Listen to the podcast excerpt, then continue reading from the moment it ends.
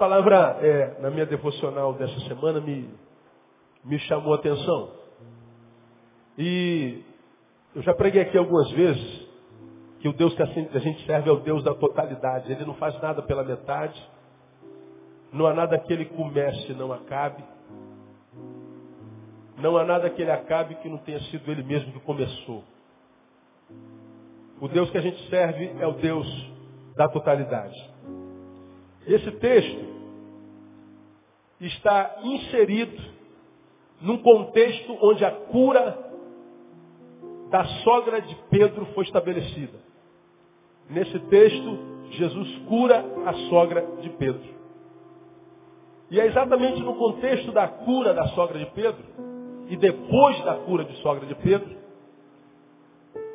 que Jesus é procurado por todos e os discípulos dizem assim, Senhor, está todo mundo atrás do Senhor. Todos se buscam.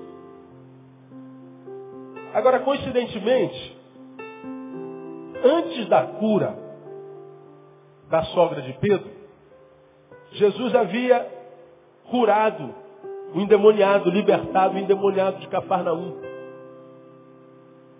Ele cura o endemoniado que ninguém conseguia segurar, ninguém conseguia reter, quebrava grilhões, estragava a festa de todo mundo, quebrava tudo, gerava medo. Jesus o liberta e diz o texto que a fama de Jesus tomou a região. Naquela região, ele tem notícia de que a sogra de Pedro está doente. Ele vai lá, cura a sogra de Pedro. E diante do que Jesus faz, a libertação do endemoniado de Cafarnaum que ninguém conseguia libertar, a cura da sogra de Pedro que ninguém co- conseguia curar, a multidão se aglomera ao redor do lugar onde Jesus efetuou a cura, perto do lugar onde Jesus efetuou o livramento. E os discípulos dizem, todos te buscam. Abaixa para mim o teclado aqui no meu retorno. Todos te buscam. Todos te buscam. Todos. Todos. Não havia ninguém naquela cercania que não buscava a Jesus. Pensando nesse todos buscavam a Jesus, eu comecei a pensar, irmão, da relação dessa sociedade contemporânea com Deus, com Jesus. Uma sociedade que é conhecida como pós-moderna, como você que é estudante já sabe, sociologicamente é quase vista como transmoderna. Uma sociedade que tem, na verdade, excluído Deus do seu seio. Uma sociedade que tem fechado a porta para Jesus, tem fechado a porta para toda religião, mesmo que religião por si só não tenha a ver todas elas com Deus, mas uma sociedade que tem voltado as costas para a palavra de Deus. Por exemplo, essa semana foi aprovada a união civil entre homossexuais. Um fenômeno que é mundial. Todavia, um fato condenado pela palavra. Eu não vou falar sobre isso. Falamos na quarta-feira retrasada um pouco sobre isso. Eu vou terminar o que eu comecei na quarta-feira retrasada. Quarta-feira que vem. Quarta-feira que vem eu estou aqui. E você que perdeu a primeira parte daquela série de palavras que a gente está fazendo, não perca quarta-feira. Mas uma sociedade que está gradativamente voltando as costas para Deus. E quando a gente vê uma sociedade que volta as costas para Deus, se nós cristãos não analisarmos mais detidamente, prestarmos um pouquinho mais de atenção no fenômeno antirreligioso que acontece no Brasil e no mundo, Na Europa já aconteceu há muito tempo, a Europa já é chamada de Europa pós-cristã, já não tem mais cristianismo na Europa, é, salvo focos muito raros. Fenômeno que acontece nesse exato momento na América. Ser crente na América é como ser católico no Brasil. É ser só de nome. É o crente não praticante. Eu sou, mas não vivo como se fosse. Sou, mas só da boca para fora. Não tenho relação nenhuma com aquilo de que digo pertencer, a minha religião. Esse fenômeno já é uma realidade no Brasil. Uma sociedade que vai virando as costas para a religião. E muitas vezes, se nós não fizermos uma análise profunda, mais detida, nós vamos tender a imaginar de que o homem consegue viver bem sem Deus. Pastor, se a sociedade está virando as costas para Deus, é porque, de alguma forma, essa sociedade, essa, de alguma forma, a sociedade está dizendo, olha, nós não precisamos dele. Vivemos bem sem ele. Dependemos dele durante um tempo, mas agora não mais. Não precisamos mais dele. Porque alguém vira as costas para alguma coisa, a ideia primária é, aquela coisa é desnecessária, mas isso nem sempre é verdade. Pregamos hoje de manhã sobre a parábola de quem? Quem se lembra? Do filho pródigo. Todos conhecem a parábola do filho pródigo. Quem conhece a palavra do parábola do filho pródigo? Levanta a mão assim bem alto. Eu conheço. Então 90% dos irmãos. Aquele moleque que chegou aos 18 anos e disse para o pai, eu sei tudo. Não preciso mais de conselho, de mais nada. Eu só quero minha grana que eu vou embora. E ele vai embora. Diz o texto que depois de pouco tempo, ele gastou os seus bens todos, a sua herança toda, vivendo dissolutamente em prazeres. Gastou toda a, a herança que ele tinha direito na vida em dias. Um garoto que imaginava que sabia tudo, só não sabia que não sabia nada. Só não sabia que não sabia nada a respeito da vida. Só não sabia que não sabia nada de administração. Só não sabia que não sabia nada de relacionamento. Só não sabia que não sabia nada do mundo, porque viveu o tempo inteiro debaixo da assada dos pais. E aí ele foi virando as costas para o pai e disse, não preciso mais do senhor. Foi embora. Só que lá longe, a qualidade de vida dele começa a deformar começa a decair, começa a perder qualidade. De tal forma ele cai, de tal forma ele, ele vai ao abismo, que o texto de Lucas capítulo 15 diz que esse menino não tinha onde morar, não tinha onde trabalhar e não tinha o que comer. Ele foi parar onde? Quem se lembra? Num, diga, chiqueiro. Diga, ele foi parar num chiqueiro. Diga, ele foi comer lavagem. Lá no meio dos porcos, ou seja, vivendo uma porcaria de vida, no meio da dor, ele cai em si. Diz assim, caramba, cara, que idiota que eu fui, meu. Como é que eu pude imaginar que eu não precisava de família? Como é que eu pude imaginar que eu não preciso do pai? Como é que eu pude imaginar que eu não preciso do meu irmão? Que eu não preciso da minha casa? Como é que eu pude imaginar que eu posso sozinho? Como é que eu pude imaginar como é que eu pude imaginar? Como é que eu pude imaginar? Lá longe, daquele para quem ele virou as costas, ele percebe agora, de frente para ele, todavia longe, de que virar as costas para o pai não foi uma declaração explícita, muito menos correta, de que o pai é desnecessário, de que a gente não precisa daquilo. Ele virou as costas e se arrependeu porque a qualidade de vida dele decaiu, mas decaiu muito. E lá longe, porque ele definhou, ele parou de viver, ele parou de viver uma vida que vale a pena ser vivida, ele viu que o distanciamento, aquilo para o que ele virou as costas, era de fato aquilo que dava sentido à sua própria existência. E ele volta.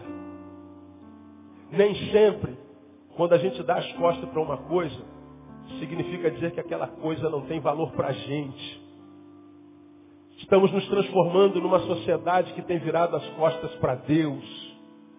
Aqui me ouvindo nessa noite há homens e mulheres, seja aqui nesse tabernáculo lá no mundo pela internet, Homens e mulheres que viraram as costas para Deus, imaginando que porque viraram as costas, perderam o apetite espiritual.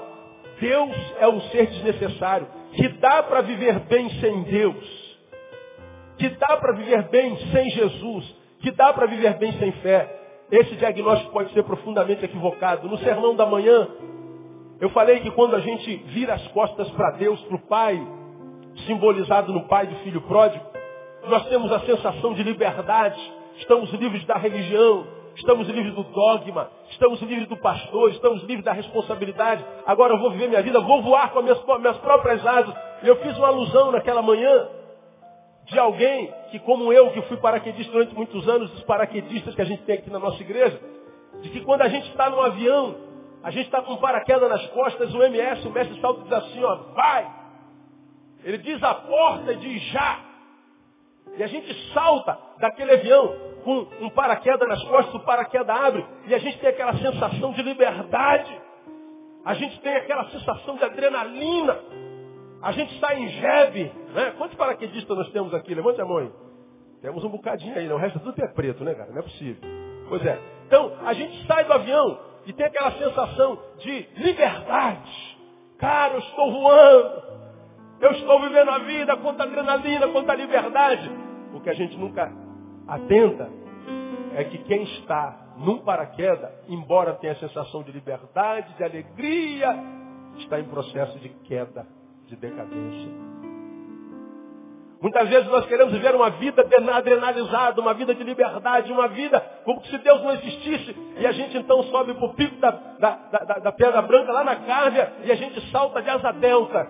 E diferente de um paraquedas, a gente fica muitos mais minutos no ar, voando como um pássaro, vendo a praia de São Conrado, vendo aquelas montanhas maravilhosas, e a gente tem aquela sensação de liberdade que não quer sair dali nunca mais, todavia, nem sempre a gente atenta que a despeito da sensação de liberdade, de voar como um pássaro, de felicidade, ainda assim no asa delta, a gente está no processo decadente. Nós estamos decaindo. Nós saímos da montanha. Quem está no paraquedas está sentindo a sensação de liberdade e de alegria, mas saiu do avião. Está indo em direção ao chão, está em processo decadente.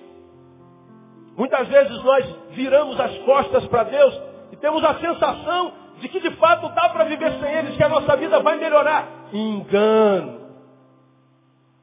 Engano, meu irmão. O encontro do ser humano com Deus é inevitável. E é sobre isso que eu quero falar com você nessa noite. No coração do homem, de todo homem, há uma, uma sede enorme por este encontro com Deus. O que há dentro de mim, de você, de todos nós, não é a vontade de virar as costas para Ele e correr para o mundo. Como quem encontra a liberdade, como quem é um paraquedista, como quem é um, um voador de asa delta. Não. Dentro de nós, o que existe de fato, consciente ou inconscientemente, em alguns conscientemente, em outros inconscientemente, é o desejo de nos aproximarmos de Deus e abraçá-lo como Pai, e por Ele sermos abraçados. De sermos família e filho como é a promessa dele na sua palavra sobre nós. É, essa, essa palavra de Jesus ela é muito saborosa, principalmente num dia como esse, que a gente celebra a família, celebra a mãe. Jesus disse assim, não, não, não vos tenho mais chamado servos. A relação que eu tenho com vocês agora não é de, de, de, de serviço. Eu não quero ser seu senhor e nem quero que você seja meu servo, meu escravo. Eu não vos tenho mais chamado servos por uma simples razão. O servo não sabe nada a respeito do seu senhor. O servo não tem intimidade com o patrão. O servo não tem entrada na vida do ser daquele que o paga. Então eu não quero chamá-los de servos, porque eu quero que vocês entrem na minha vida e eu quero entrar na vida de vocês. Preguei sobre isso domingo à noite. Que o nosso Deus é um Deus que quer ser conhecido. E eu falei que Deus é facinho, facinho. Lembra disso? Quem se lembra? Diga, eu me lembro, pastor. Deus é facinho, facinho. Um Deus que quer relacionamento. Ele diz, portanto, eu não vos chamo mais servo, eu vos chamo filhos. Eu vos chamo amigos, porque tudo que eu tenho vos sei conhecer. Vocês podem ter intimidade comigo, como um pai com um filho, como uma mãe seu filho. A relação que vocês podem ter comigo não é através da igreja batista, não é através do pastor, não é através do pai de santo, não é através do padre. Você tem acesso direto a mim. E essa sede de Deus, de encontro com Deus, existe dentro de você e dentro de mim. Admitamos ou não, seja consciente ou inconscientemente. Ela vai se manifestar e tem se manifestado das mais diferentes formas. Essa sede que eu tenho por Deus, essa sede que eu tenho por me tornar e ser e sentir-me filho dele, e ele meu pai, se manifesta em mim, em você, de várias formas, consciente ou inconscientemente. E eu quero mostrar algumas formas para você. Primeiro, inconscientemente. Como é que a minha sede por Deus, a minha busca por Deus, todos se buscam, se manifesta na minha vida inconscientemente? Primeiro, na tentativa que nós desenvolvemos sempre de buscar uma vida melhor. Não há ninguém que tenha saúde emocional, física, esteja que estando onde estiver, não tenha em si desejo, vontade e garra para melhorar um pouquinho mais. Quer ver uma coisa? Quantos aqui, irmãos, são gratos a Deus pelo que construíram até hoje, pelo que são e pelo que têm? Diante de Deus, quantos são gratos pela vida que têm?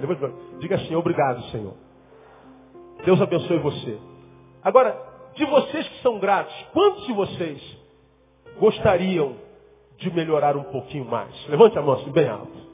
Glória a Deus. Diga assim para o irmão que está ao lado, vai melhorar muito esse ano. Diga para ele aí. Quem recebe essa palavra? Eu recebo essa palavra, pastor. Pois é, nós podemos estar muito bem, mas a gente sabe que a gente pode fazer mais. Dá para melhorar. Pastor, meu casamento está muito bem, mas eu sei que a gente pode ser mais amigo ainda. Pastor, o meu salário melhorou muito ano passado, mas dá para melhorar um pouquinho. Se eu chegar amanhã meu patrão tiver com um sorriso desse tamanho, eu estou feliz com você, estou te dando um aumento de 40%, eu vou dar um glória a Deus bem alto e recebo com ações de graças. Não é verdade? É ou não é?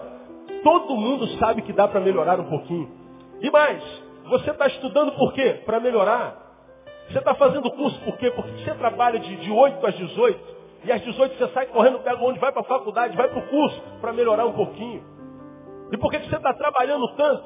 E coloca o seu filho na melhor escola, para o seu filho melhorar um pouquinho, para que seu filho tenha mais do que você.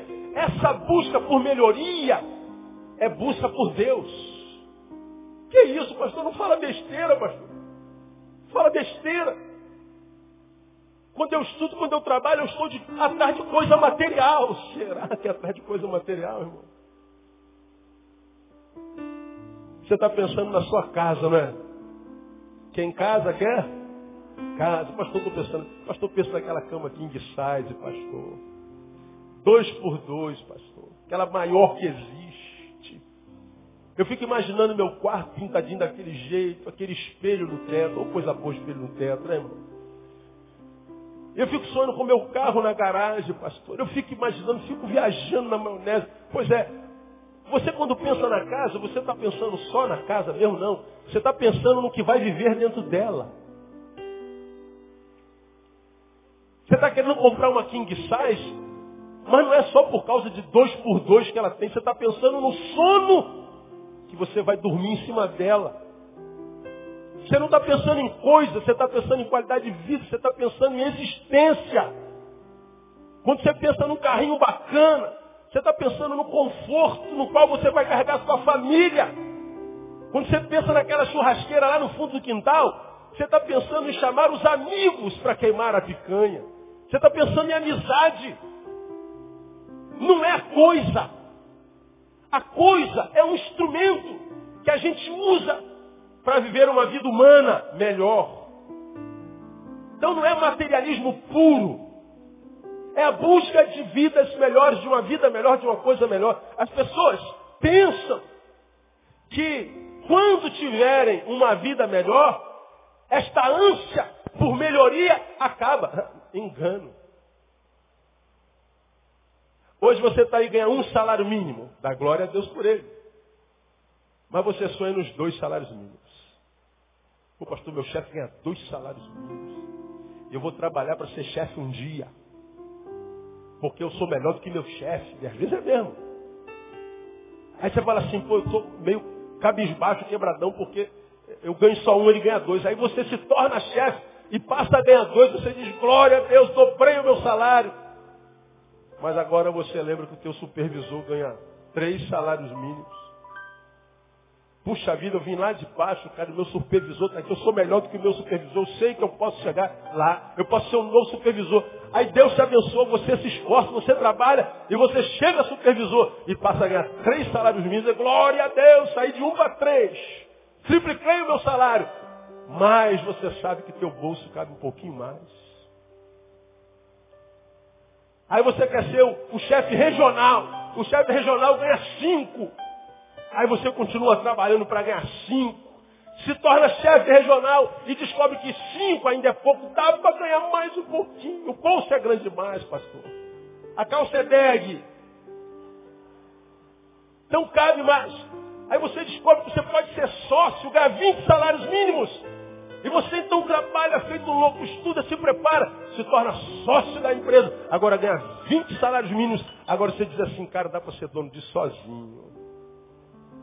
Eu tenho capacidade para isso. E você trabalha, se esforça e consegue. Compra a empresa de yeah, cheguei onde eu queria. Pois é, agora você é dono da empresa e descobre que dá para abrir uma nova filial. E você abre uma nova filial e contrata mais um gerente. Aí aquela filial cresce, você tem duas empresas, duas filiais, duas, uma sede e uma filial. E você diz, agora estou com 50 salários, 200 salários. Mas você descobriu que ali deu certo, aqui deu certo, dá para expandir. Você está sempre em busca do melhor. Esse em busca do melhor dá a sensação de que quando a gente tiver melhor, a nossa vida vai melhorar. E não melhora. Porque se a busca pelo melhor saciasse a sede que nós temos dentro de nós, não haveria rico infeliz. Por quê, pastor? Por que é o rico? Senão aquele que venceu a pobreza. Aquele que quando era pobre disse assim, quando eu tiver uma vida melhor, eu vou ser feliz. Agora ele é rico. Venceu a pobreza. Mas continua infeliz. Você conhece rico infeliz? Já ouviu falar de rico se matar? É só eles que se matam. Se uma vida melhor saciasse a sede que há dentro do homem, não havia magrelo, magrinho nem magrinha infeliz. Todo magro seria feliz. Porque quem é o magro? Senão aquele que venceu a gordura. Você está infeliz, né, irmã, porque faz a dieta da lua, do sol, de Vênus, de Plutão. Entra na unção de Nabucodonosor, só mato. Não almoça, pasta. Mas o demônio da gordura não vai. E você diz assim, só vou ser feliz quando eu for magrinho. Ó, tem um magrinho do teu lado. Quem te garante que ele é feliz? Não haveria magro infeliz, irmão. Só haveria magro feliz.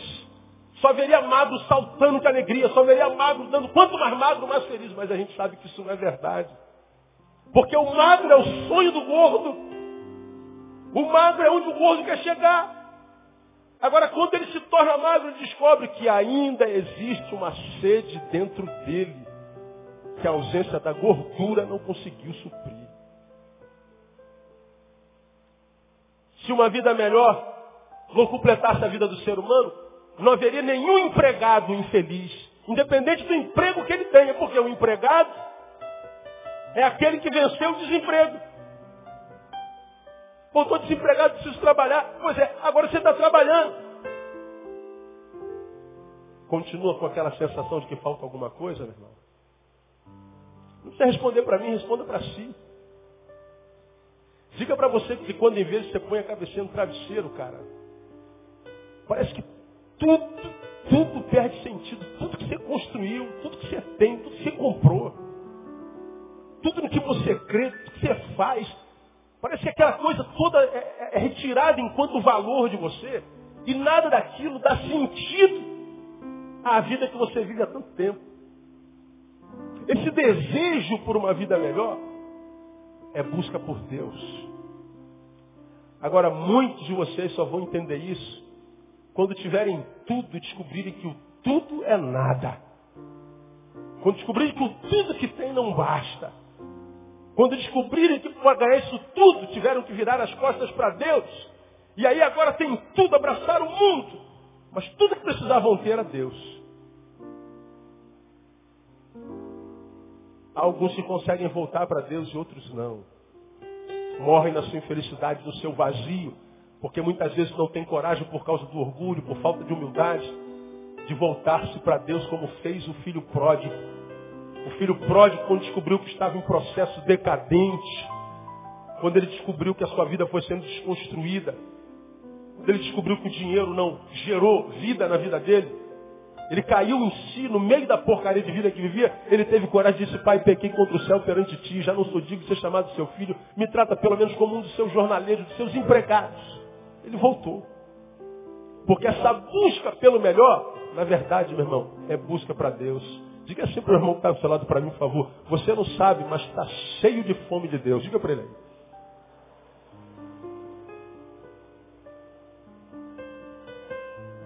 Bom, olha para a sociedade humana. A sociedade humana está virando as costas para Deus. Está melhorando a sociedade enquanto humanidade? Pelo amor de Deus, cara. Eu e você perguntamos todo dia, meu Deus, onde é que a gente vai parar, cara? Onde é que a gente vai parar, meu Deus do céu? Cada dia uma desgraça nova e pior do que a outra. Onde é que a gente vai parar? O que está acontecendo? Meu Deus, não, não há ninguém sóbrio professora não deixou o aluno entrar na, na aula porque chegou atrasado. O moleque pegou uma faca e correu atrás da professora para esfaquear. Quando tinha uma desgraça nova, é tanta desgraça que a gente não consegue lembrar de todas elas. É a sociedade que tem virado as costas para Deus. A gente busca inconscientemente na tentativa de uma vida melhor. A gente busca inconscientemente, atrás, quando a gente corre atrás de prazeres e festejos.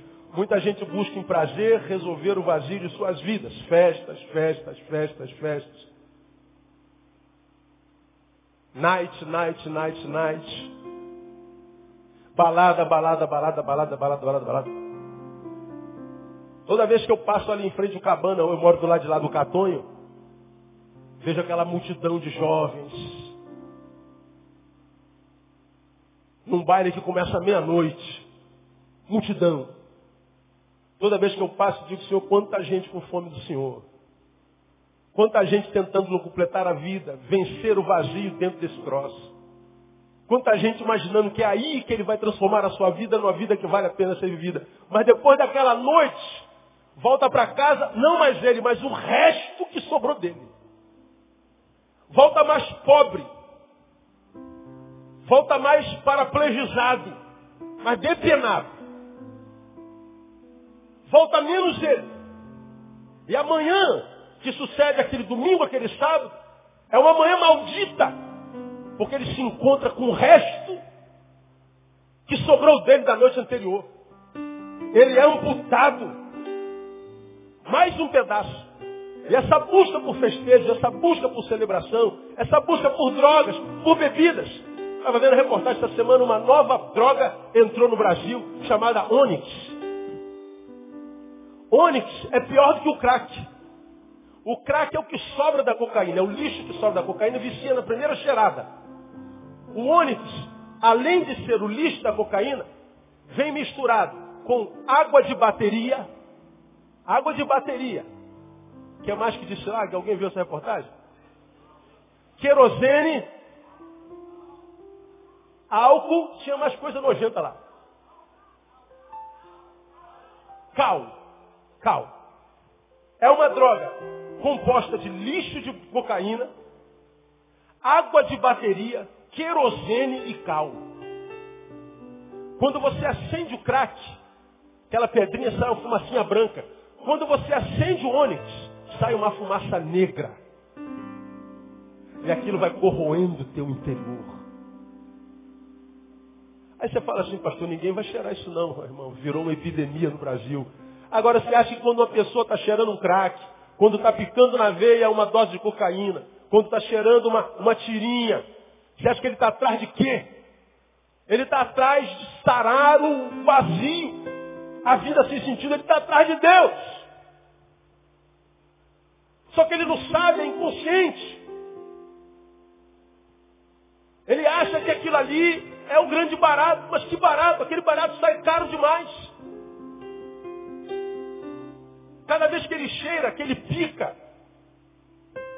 ele está deformando o seu futuro, confiscando o seu futuro. Ele vai diminuindo o seu tempo de vida, roubando a vida que há nele ainda. Agora, por que uma pessoa que sabe que isso é uma droga que mata e vicia instantaneamente, por que, que ele se mete nisso? Vazio. Fome de Deus. A gente busca Deus inconscientemente através do trabalho, através da ocupação. E os workaholics buscam no trabalho aquilo que só pode ser encontrado em Deus. E muitos fazem do seu trabalho o seu Deus. Agora, há, há, um, há um, aí nesse mesmo é, versículo, nós acabamos de ler, nesse mesmo capítulo, no versículo 16, veja lá, 1,16, quando Jesus chama os primeiros discípulos, olha que coisa interessante, andando junto do mar da Galileia, viu a Simão, André, irmão de Simão, os quais lançavam a rede ao mar, pois eram pescadores, eles estavam trabalhando. Eles estavam suando, eles estavam ganhando pão de cada dia. Aí disse-lhe Jesus, vinde após mim, e eu farei que vos torneis pecadores de homens, pescadores de homens. Então eles, deixando, olha a palavra, imediatamente as suas redes, o seguiram. Isso parece uma irresponsabilidade. Esses caras são pais de família. Os camaradas têm conta a pagar, é verdade. Mas o que Jesus está ensinando aqui não é que a gente tem que deixar o trabalho para viver as custas da sogra, da mãe, do pai, não é isso não. O que Jesus está querendo para nós, nesse texto, é que muitas vezes nós achamos que o que nós fazemos, que o que nós conquistamos com a nossa produção, pode gerar vida em nós e não gera vida em nós. Os pescadores, o que pescador faz é pescar, eles estavam pescando, estavam fazendo aquilo que dizia a respeito ao que eles eram. Mas quando Jesus chama, diz o texto que eles largam mão na mesma hora, porque agora eles encontraram o que de fato precisavam. Jesus. Não deixaram de ser pescadores só mudaram o senso de valores. Agora eles têm Jesus, eles têm Deus. O que eles estavam dizendo é o seguinte, Senhor, nossa alegria estava no peixe, agora nossa alegria está no Filho do Homem. E nós abandonamos essa alegria terrena para que nós busquemos primeiro o teu reino, porque no reino tem peixe. No reino tem pescaria. Você é engenheiro, no reino tem construção civil. Tem engenharia química, no reino tem medicina. E onde é que está escrito isso, olha? Jesus quem diz. Busca, mas buscai primeiro o quê? O reino de Deus. E todas as outras coisas o quê? Vos serão acrescentadas. Ora, acrescentada onde? Eu busco o reino. Meu papel, minha missão é entrar no reino de Deus. E eu abro a porta e entrei no reino de Deus. E agora, Senhor? Todas as outras coisas são acrescentadas a você, né? O que, que você faz? Sou pescador. Então tem peixe aí dentro do reino. Vai pescar, filho. O que, que você faz? Sou médico. Tem, tem, tem gente que precisa de medicina no reino de Deus que, que você faz? Ah, eu sou vendedor. Vende aí porque tem gente precisando comprar alguma coisa. No reino de Deus tem espaço para tudo que nós fazemos e somos. Nós não precisamos deixar de ser o que somos porque encontramos Jesus. Agora, o que Marcos me ensina, e Jesus através de Marcos, é que o que eu faço pode muitas vezes mexer com o meu ego, com o meu orgulho, mas não pode jamais completar o meu ser. Eu tenho muito orgulho de ser pastor, irmão. Embora muitas vezes eu tenha muita vergonha, vou mostrar um vídeo para vocês daqui a pouquinho que me faz ter vergonha de ser pastor. Mas eu tenho orgulho do que eu faço. Eu tenho orgulho do que eu estudei. Eu tenho orgulho quando eu vejo uma, um ser humano que passou por mim e depois de mim se tornou melhor. Um ser humano que estava lá no buraco. Ao estender a mão, agora ele está sentado entre os príncipes. Ver família sendo restaurada, a gente liberta. Isso me dá uma honra tremenda.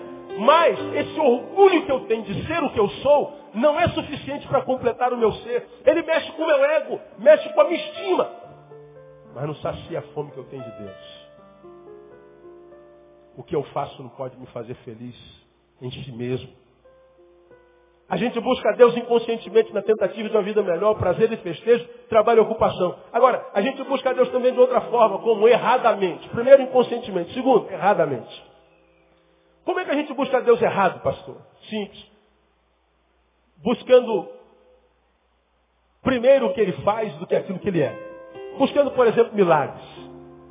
É uma coisa interessante? Veja o versículo 23. Ora, estava na sinagoga um homem possesso de um espírito imundo, o qual gritou, o que temos nós contigo, Jesus Nazareno? Vieste destruir-nos? Bem sei quem és, o santo de Deus. Mas Jesus repreendeu, dizendo, cala-te, sai dele.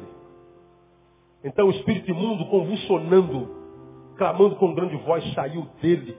E todos se maravilhavam, maravilharam a ponto de perguntar entre dizendo, que é isto? Uma nova doutrina com autoridade? Pois ele ordena aos espíritos imundos e eles lhe obedecem. E logo correu a sua fama por toda a região da Galileia. Aí você vai lá no 30. A sogra de Simão estava de cama com febre e logo lhe falaram a respeito dela. Então Jesus, chegando-se, tomando-a pela mão, a levantou e a febre a deixou e ela o servia. Aí quando você chega no 37, vem o texto que nós lemos. Quando o encontraram, disseram-lhe, todos te buscam. Por que, que buscavam Jesus? Porque o cara tinha autoridade para expulsar demônio. Demônio obedecia a ele. Por que, que procuravam Jesus? Porque Jesus curou uma enferma. Por que, porque procuravam Jesus? Por causa daquilo que ele podia dar, por causa daquilo que ele podia fazer, e não por causa daquilo que ele era. Quando eu me lembro de Deus, por causa da dor que sinto, eu busco erradamente. E olha o resultado, irmão, da busca interesseira por Deus. Olha que coisa interessante. No versículo 38, diz, respondeu-lhe Jesus, vamos a outras partes, às povoações vizinhas, para que eu pregue ali também, pois para isso é que eu vim. Jesus está dizendo assim, esse povo está atrás da libertação que eu posso operar. Esse povo está atrás da cura que eu posso operar. Esse povo está atrás não de mim, mas do milagre que eu posso. Esse povo não está atrás da minha graça, mas do meu poder. Aí Jesus diz assim, vamos para outros lugares. Fujamos dessa gente. Afastemos dele. Porque eu tenho muito a pregar e é para isso que eu vim. Como quem diz, eu não vim para fazer milagre, eu vim para pregar o reino. Gente que está atrás de milagre, muitas vezes é gente de quem Deus está fugindo. Gente que está atrás de dar o golpe do baú em Deus, é gente de quem Deus está correndo. É por isso que eu me encontro com uma multidão de gente frustrada com Deus. Deus, eu tenho tanta fé. Pastor, eu tenho feito tanto sacrifício. Pastor, eu tenho entrado em todas as igrejas, todas as campanhas, todos os montes, todos os jejuns. Eu dou oferta que o miserável do pastor diz que eu tenho que dar. Eu faço tudo que diz que eu tenho que fazer para que o milagre aconteça. Mas quanto mais eu rezo, mais assombração me aparece. É porque você está atrás do que Deus dá. E Deus está fugindo de você. Porque Deus não quer relacionamento contigo. Irmão, escuta o que eu vou lhe falar. Eu acredito que você, estando doente, precisa de uma cura. Diga para que todos ouçam. O teu Deus tem poder para curar a enfermidade, sim ou não? Sim. Diga assim, o meu Deus tem como nome Jeová Rafá, o Senhor que sara. Diga assim para o meu que Deus pode te sarar agora.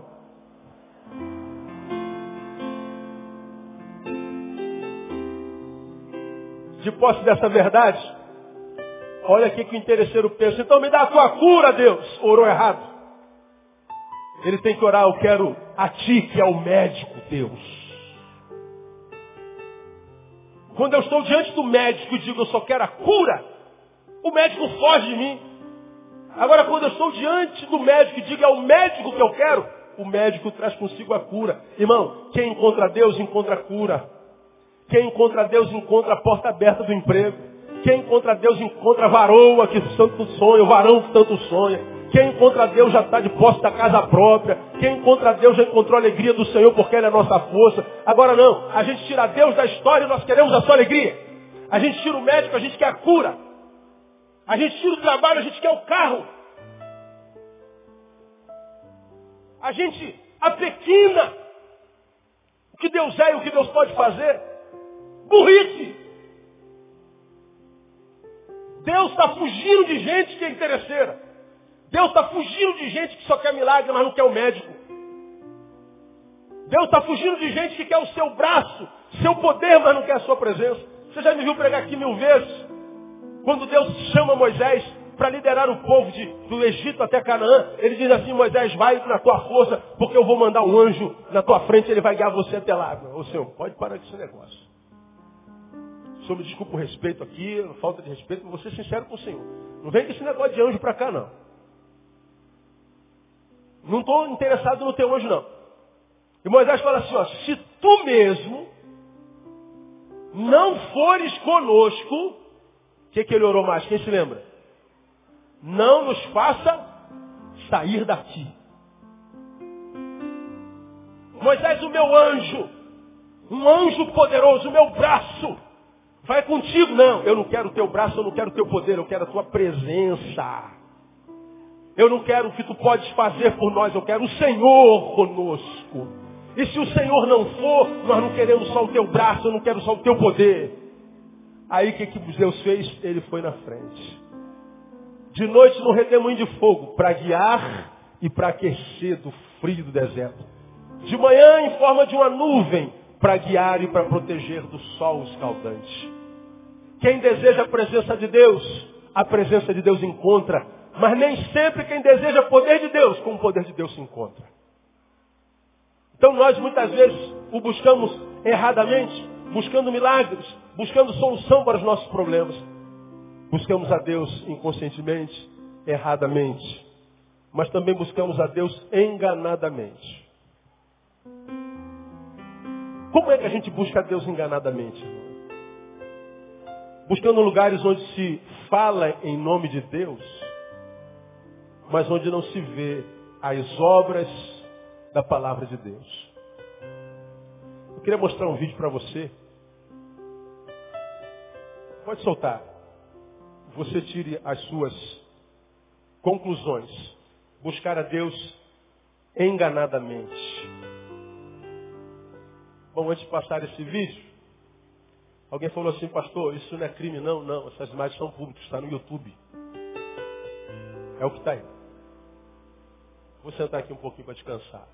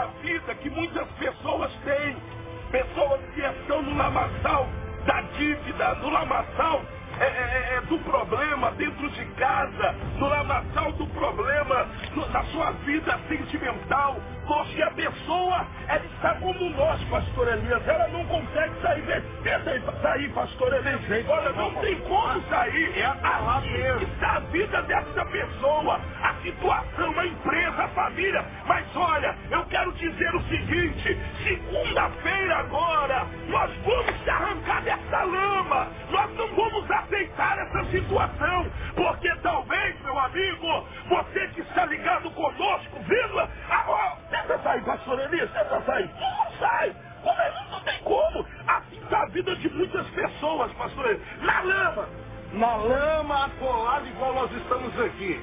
Talvez você está assim, meu amigo, minha amiga, tá no, tá no barro, tá colado e não consegue sair no casamento, na sua vida profissional, na sua vida financeira. Talvez você está assim, ó, tá agarrado, tá agarrado, vai, vai, vai, vai, não vai, nem pra lá e nem pra cá. Mas Deus tem uma solução. Ele tem a solução para te tirar dessa lama.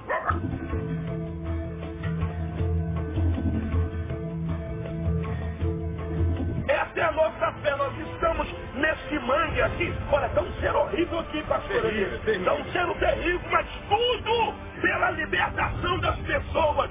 Tudo para te arrancar desse lamaçal. Poxa, porque nós temos disposição. Nós temos disposição para te arrancar desse lamaçal de dívida, desse lamaçal de sofrimento. E vai ter segunda-feira agora, onde eu vou, no nome de Jesus, determinar que você vai sair? Você vai sair desse lamaçal. Pastor, vamos, vamos tentar sair. Vamos, Tá difícil, pastor. Não tem jeito de sair daqui, orar assim dá dessa pessoa. Tá difícil Tá demais, poxa, é, é, tá difícil. Olha, mas nós vamos, com a força de Deus, se arrancar desse lamaçal. Vamos fazer força, pastor. Vamos, vamos fazer força pra, sair desse. Olha, tá, tá, vamos fazer força. Faz, faz força. Meu, Tem jeito, ó, pastor Wilson. meu. Tá difícil para arrancar o senhor dessa lamação, hein? Meu Deus! Faz força aí, pastor. Faz força. É isso aí. É isso aí, pastor. Assim vai acontecer com a vida dessa pessoa. Nós vamos te arrancar desse lamaçal segunda-feira que vem, porque nós cremos que o poder de Deus está sobre a nossa vida. Você vai sair desse lamaçal. É segunda-feira agora às três da tarde, às sete e meia da noite, na grande segunda-feira forte da determinação, na segunda-feira forte do poder de Deus, nós vamos te arrancar desse lamaçal e Deus vai te abençoar na primeira igreja do Evangelho Quadrangular, Avenida Brasil, 3.897, o grande lugar dos milagres.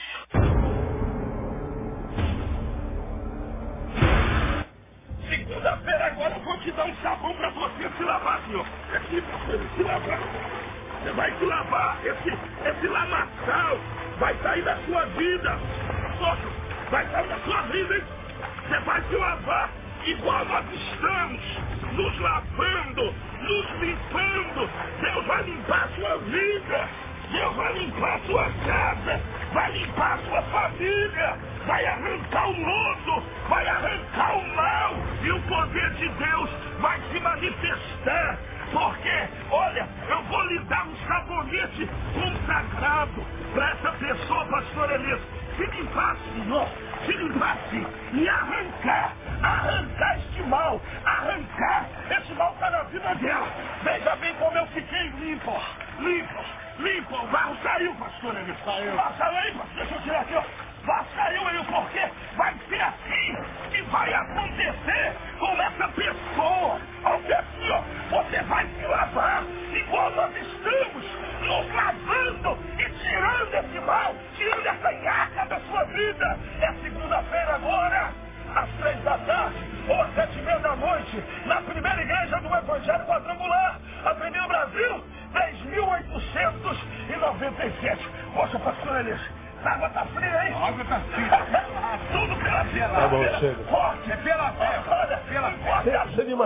daquela lama ali? Aí você fala assim, pastor, não estou julgando, irmão, não estou falando nada. Eu só estou falando de buscar a Deus enganadamente. Eu, como pastor, não há sacrifício que eu possa fazer por você, para te salvar, para te libertar, para te curar.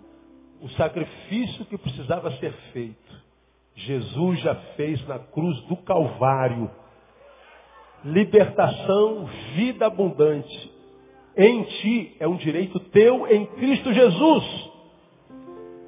Agora, coisas como essa que a gente vê na internet é engodo. Outro vídeo que eu ia passar ali mostra três pastores dentro de um chiqueiro de porcos. Pegando em lavagem, dizendo, você está comendo lavagem.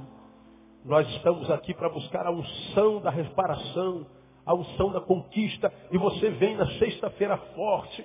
E nós vamos te dar o sabonete abençoado. Vai te limpar dessa porcaria de vida. A pessoa que não conhece a palavra, mas está com a fome de Deus enorme. Desesperado para saciar essa sede, essa fome, esse vazio, essa vida maldita.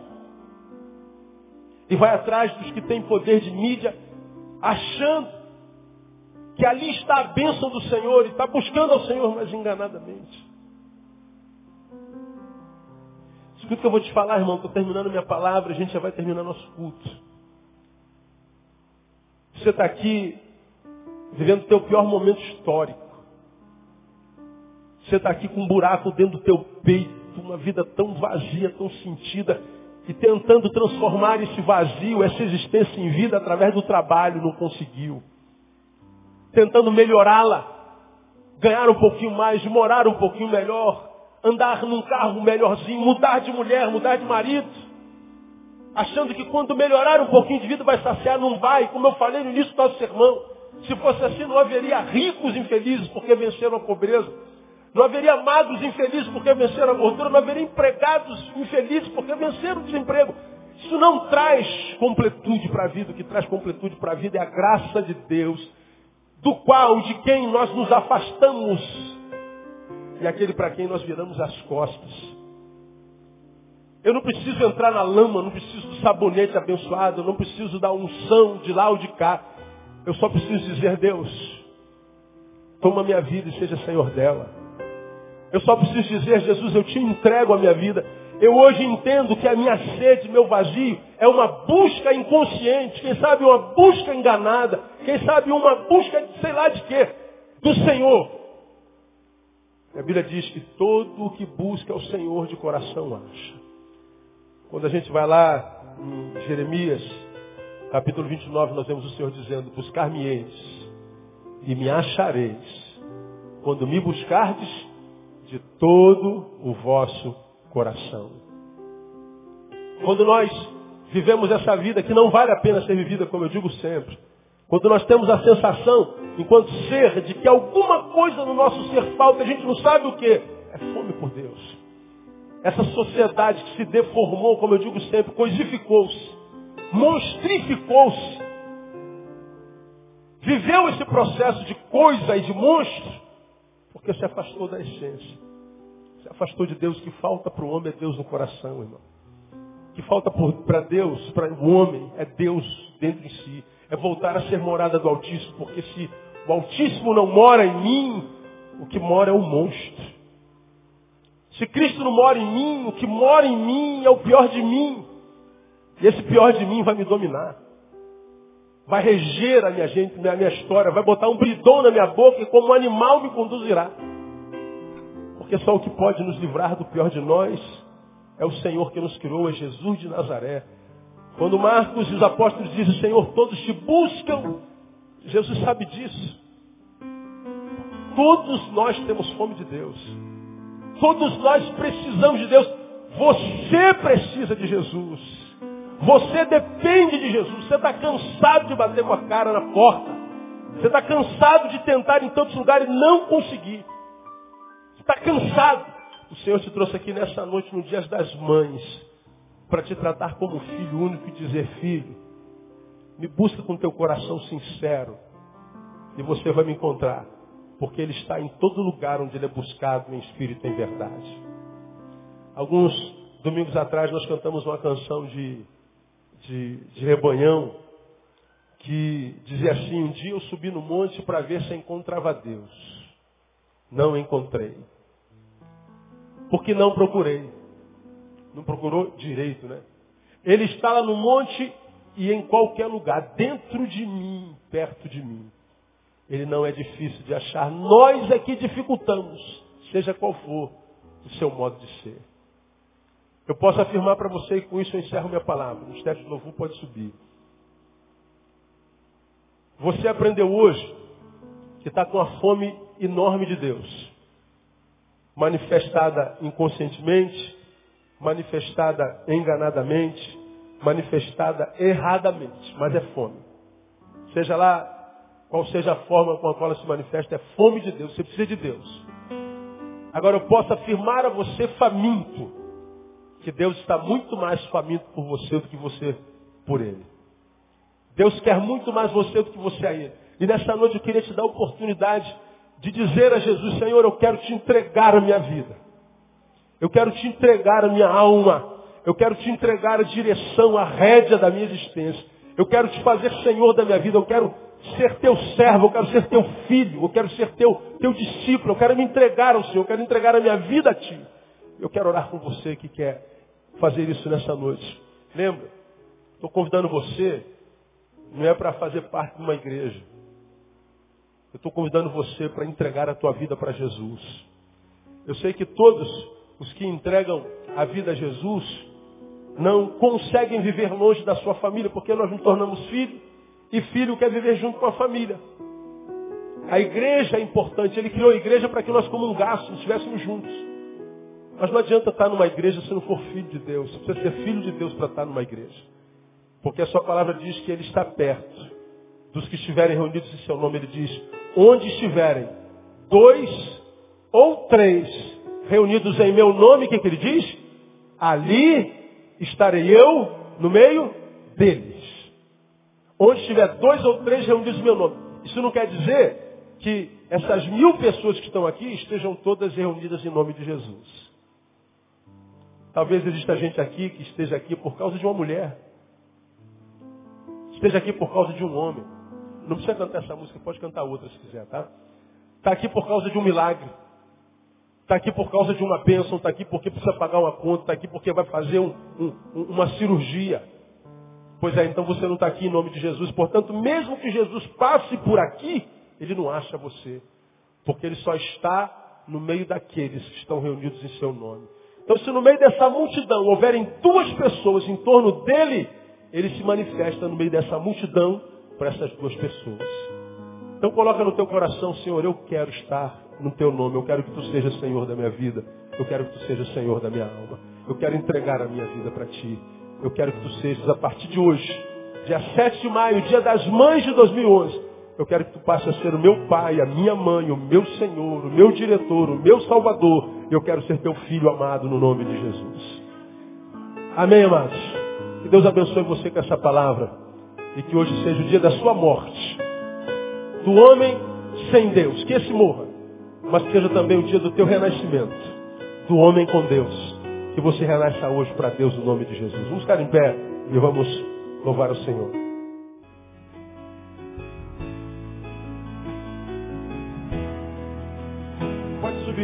Ao altar, isso. Existe um lugar. Oh, coisa linda. É o meu coração. Um trono, um altar. Eu fiz para ti. Jesus vem, pode se assentar. Eu quero Jesus, eu quero Jesus. Caso venha. Teu caso, não vem.